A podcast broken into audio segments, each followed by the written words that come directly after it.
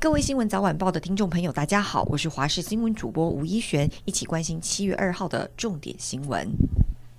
首先来关心疫情，七月一号本土确诊数比前一天稍降，来到三万五千六百九十九例，但死亡有一百二十一例，还是三位数成长。尤其青少年死亡再添一例，是一名十八岁的女孩，本身有神经系统疾病，长期卧床，因为肺炎并呼吸衰竭宣告不治。而随着死亡人数增加，指挥中心发言人庄人祥坦言，超额死亡率的确可能再增加。至于桃园八岁女童施打 BNT 疫疫苗后过世，是不是跟疫苗有关系？要等到七月四号解剖才知道。暑假开跑，很多人开始规划出游行程，再搭上七月十五号开始的交通部国旅补助，平日自由行入住饭店、民宿最高补助一千三百元，消费者和业者都期待双赢。交通部长王国材也特地到南投跟全国民宿业者开座谈会。王国材说，全国有一万多间民宿，很多都很有特色，是观光业尖兵。还说国旅补助只是暖身练兵，接下来就要全面迎战国境开放，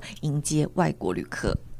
两起意外事故，今天清晨四点多，台北市士林区承德路五段跟中正路口正在停等红灯的一辆银色休旅车，突然被一辆白色轿车从后方高速追撞，肇事车辆还继续滑行到承德路，跟一辆机车正面对撞，造成六十八岁的陈姓机车骑士当场失去生命迹象。另外，在台中市乌日区有一间脚踏车工厂，一号晚间七点多突然起火，由于工厂内有锂电池，消防局也出动了化学车在内。一共有八个分队抢救，火势在晚间八点四十六分扑灭，没有人员伤亡。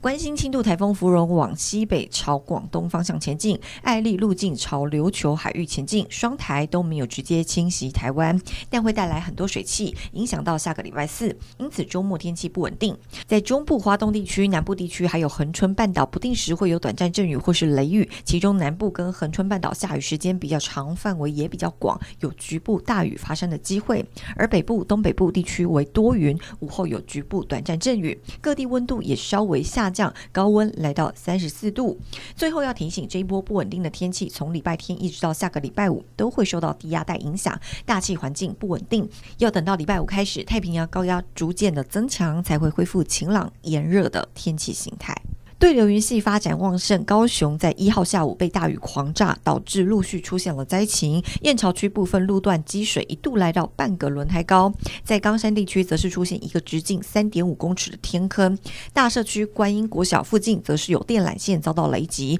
让两三百户顿时都没有电可用。男子变电所更传出，总共有三条馈线发生停电事故，让三个区域五千七百一十八户一度停电。